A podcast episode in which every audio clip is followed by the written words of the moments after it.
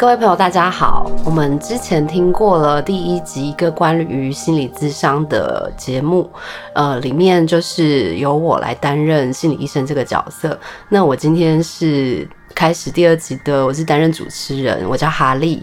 那我们请就是之前在第一集节目里面扮演录音师的志明自我介绍一下。哦，我叫志明，扮演录音师，但我我是真的也是我在录啦。对，他也是真的做声音设计跟录音的人。那还有就是我们的呃 producer 还有文本。大家好，我是 Enoch，我是这一次负责写这个剧本的艺术家。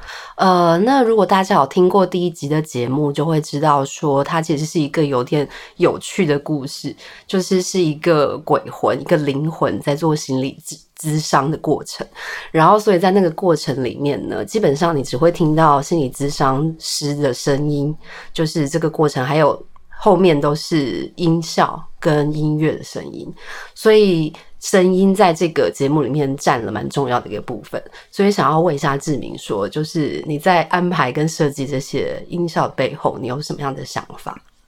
嗯，最主要还是和伊娜的跟他的讨论吧，然后主要还是跟他在他在讲那个这个故事背景。那当然，他这部分也是利用了很多像 podcast 或声音广播剧的那种。嗯，一些元素，嗯，对，所以有些声音就是他告诉你了。很多有有些关键的，像是说我我跟你讲说待会会发生什么事，是，但是他没有那个声音，哦，但是有些是他已经有那个声音了，他会特别的告诉你说我预告你待会会有什么声音，但是没有，嗯嗯嗯嗯，但后来又他可能过了很久，或者他早就出现了，我还在等。当时只有我和他在一个房间里，他一点都不动，一声不响，什么都没有发生。但是，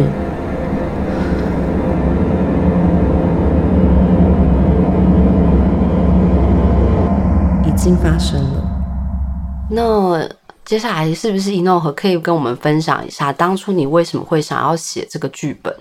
呃，当时写这个剧本，因为是呃，我们也面对疫情的状况，是，所以面对这个突然间停下来，呃，空白，然后几乎静默的日常生活里面，我跟很多人都一样，突然间要要面对自己，或者是要找一些方法去面对。呃，每天的生活，然后也是在想，那之后的日子怎么过呢？所以我从这里就开始啊、呃，去想这个这个创作。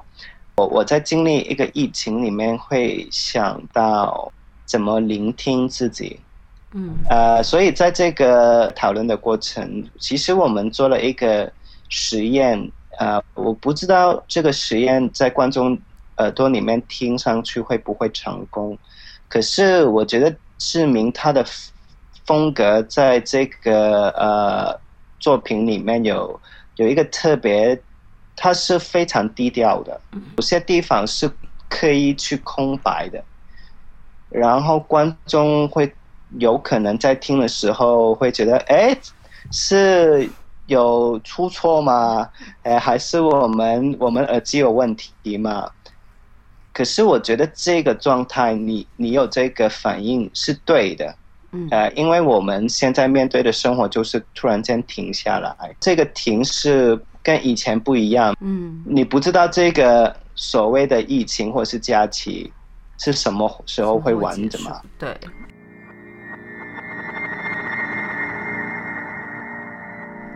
当时只有我和他在一个房间里。我坐下了一段时间，没有声音。我前面是一个灵魂，我准备要帮他做一个心理健康的评估。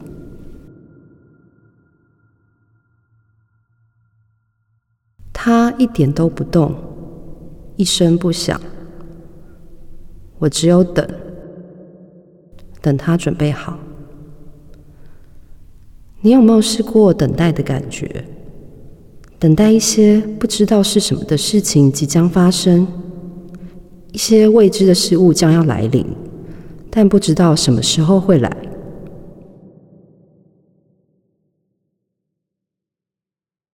嗯，了解。呃，刚刚就是一诺和有讲到关于就是在疫情下面我们的生活状态，就是其实一诺和之前大半年几乎都在纽约，对不对？对对对，我我在纽约的呃时候，我觉得经历一个过山车的感觉了，因为开始你不知道疫情会不会。在美国发生，虽然我有心理准备，肯定会发生了，在美国。可是，可是当时的社会不愿意去思考、去面对、去预测的。对，嗯。然后就突然间有一天就呃正式告诉你哦，lockdown 了。嗯。然后一天就死几百人了。对。那个时候是三月。我也搬家了，然后突然间去了一个新的地方，所有周边的环境也不认识啊，嗯、出到街上也你也不会跟人家打招呼了。嗯、那个时候，然后之后我们大家都知道，其实美国过去一年也不停发生很多不同的事情嘛。对。然后那些不不同的事情，呃，威力都非常大的。对。呃，社会上面无论是政治上面发生的事情啊。或是呃一些社会运动发生的事情都影响蛮深的，嗯，呃，这一些事情背后也是很根深蒂固的、很远久的历史在后面，嗯，所以我觉得面对这种状况，除了我要调整自己的心态，同时间也逼着自己要面对很深厚的一些历史，嗯，对。所以我就发现，哎，原来我一个人的心理状况，除了是我，或者是我自己成长经历过不同的的遭遇，其实这一些遭遇也是跟社会有关系的，甚至于关于呃一个很大的历史，嗯，有关系，可能说是。几十几百年的事情，嗯嗯，嗯，所以里面也是有我们这个创作里面有一个汤嘛，对，有说到一个汤，对，那个汤都是我们呃呃华人相信我们死后要上路之前要喝那个汤，喝的孟婆汤，对对对。想想看，远古的人要煮一碗汤，要先有能力做一个滴水不漏的器皿。那个器皿还要能够受热，同时需要把火烧起来，而且要烧一段很长的时间，才能煮出食材内在的味道。那种用时间煮出来的香味，那暖暖的汤，喝一口就能感受到传说中的火候，传到胃里。都是从几千年所累积下来的。嗯，所以我我从呃疫情到目前为止，也不停在呃学习怎么怎么面对生活啊。呃，好像学了一点点，突然间生活又变了，生活又变了。嗯、我现在又回来，呃，香港的酒店隔离 二十一天呢。我觉得很难想象，我自己很难想象啦，就是要在一个空间里面，然后二十一天完全没有办法跟外界，呃，应该说除了电子的方式，没有办法跟真人接触的这个状态。那所以 Enoch 也要跟我们分享一下，你现在隔离到第几天，你的心情怎么样？我现在好像隔离到十六天，我一直都都在忙碌去工作。嗯，有可能我是潜意识会用这种方法去逼自己吧。嗯嗯。呃，所以我一直好像没有休息起来，所以我觉得也还好。可是中间我就突然间发现，哎，为什么我情绪那么？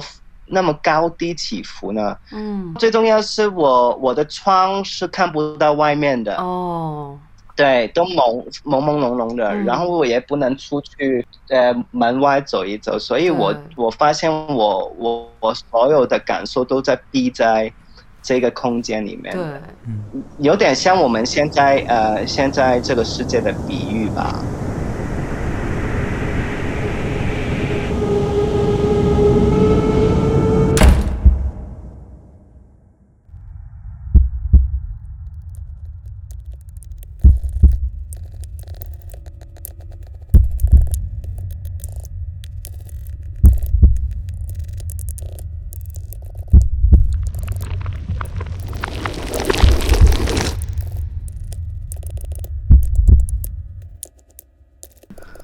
那个心跳声是我的，我面对的那个对象是没有心跳的。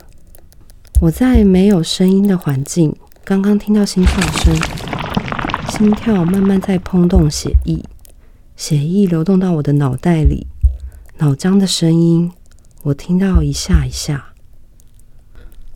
我听说过这一种环境，像是一个密闭、没有声音的实验房间。一个人如果待在这个环境里十几分钟后没有声音，他会疯掉。呃，对啊，就是现在就是台湾的疫情，其实，在跟全球比较起来，算是控制得蛮好的。那但是台湾到底在这个过程里面有没有受到疫情的影响呢？我先讲我自己这边的状况好了，因为我是一个我的工作其实是一个剧场的制作人，所以我会接触到非常多的艺术家朋友。其实，在去年的时候。因为疫情的关系，我们一开始碰到非常多的困难跟挫折，因为会有那个室内聚会人数的限制，我们就一直在一个不停改变、不停变动的过程，因为没有办法知道说未来未来的呃疫情会怎么发展，甚至是不是有可能会像 SARS 的时候需要呃全部的大型活动都停止。对，然后那个时候去年的。过完年开始，呃，这个 COVID nineteen 的疫情刚出来的时候，我觉得对台湾大概我这辈的人来讲，其实是有一个呃过去 SARS 经验的那个恐惧在的，就是大家会。知道说有一个呼吸道的传染病之后，然后知道从中国大陆来传递速度非常快，然后致死率又比较高，大家会直接联想到十七年前的 SARS 那时候的状况，因为 SARS 那时候台湾的情况其实非常非常严重，就是我们有一整个医院 lockdown，然后是完全非常突然的，就是和平医院。哦，那个时候非常严重，是我们所有的大学，那时候我是大学生，大学里面所有的聚会几乎都取消，整个社会上面的氛围是非常非常紧张的。然后我觉得刚刚 Ino 有讲到说，其实人的情绪跟心理会跟整个社会的环境跟历史有关系。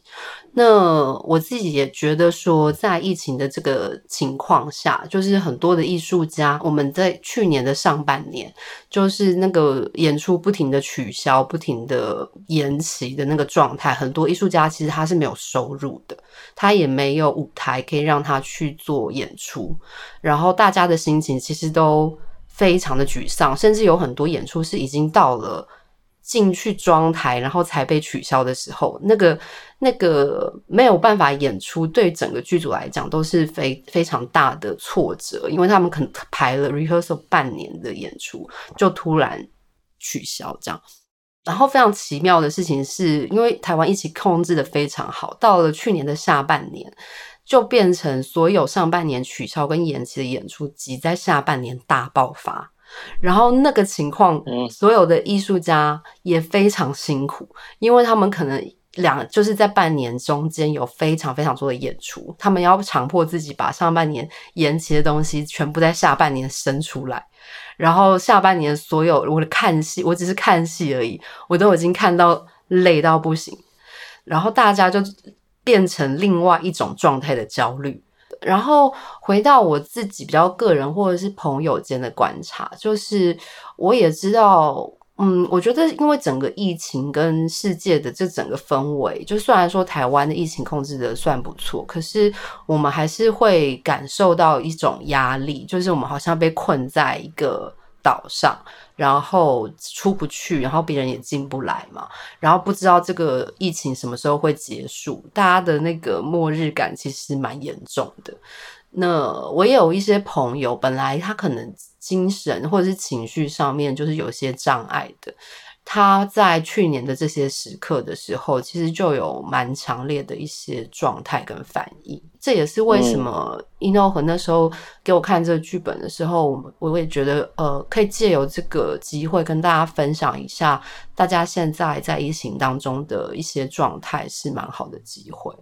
对，那志明要不要讲讲你自己在过去这一一年里面疫情的发生，对你有没有什么影响或者是改变？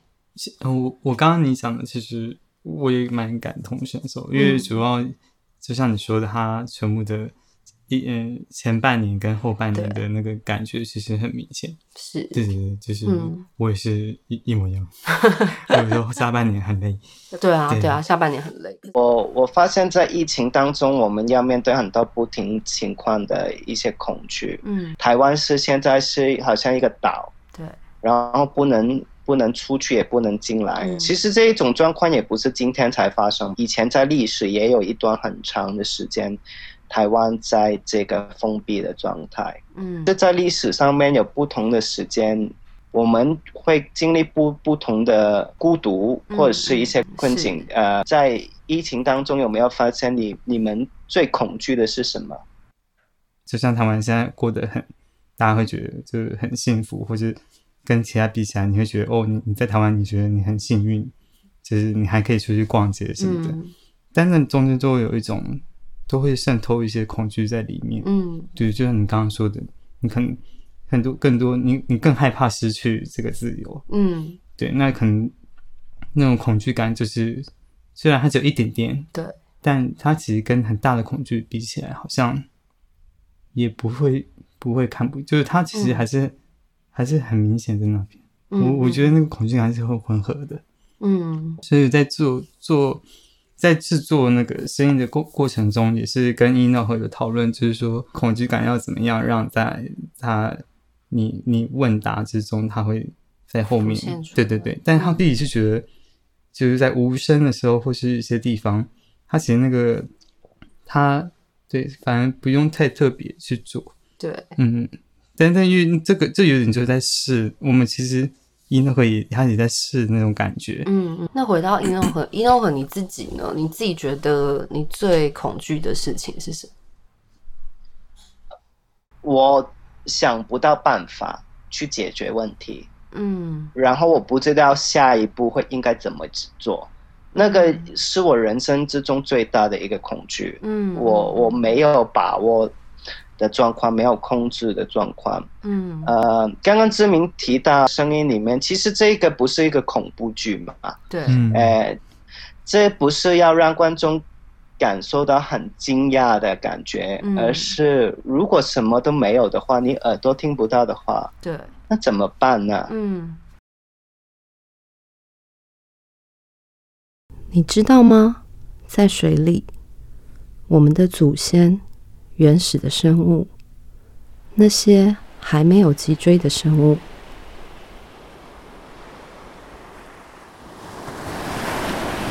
在水里，它们打开身体，收缩身体，在游动，就像水母。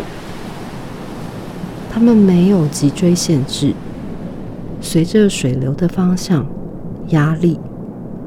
本能的打开、收缩身体去流动，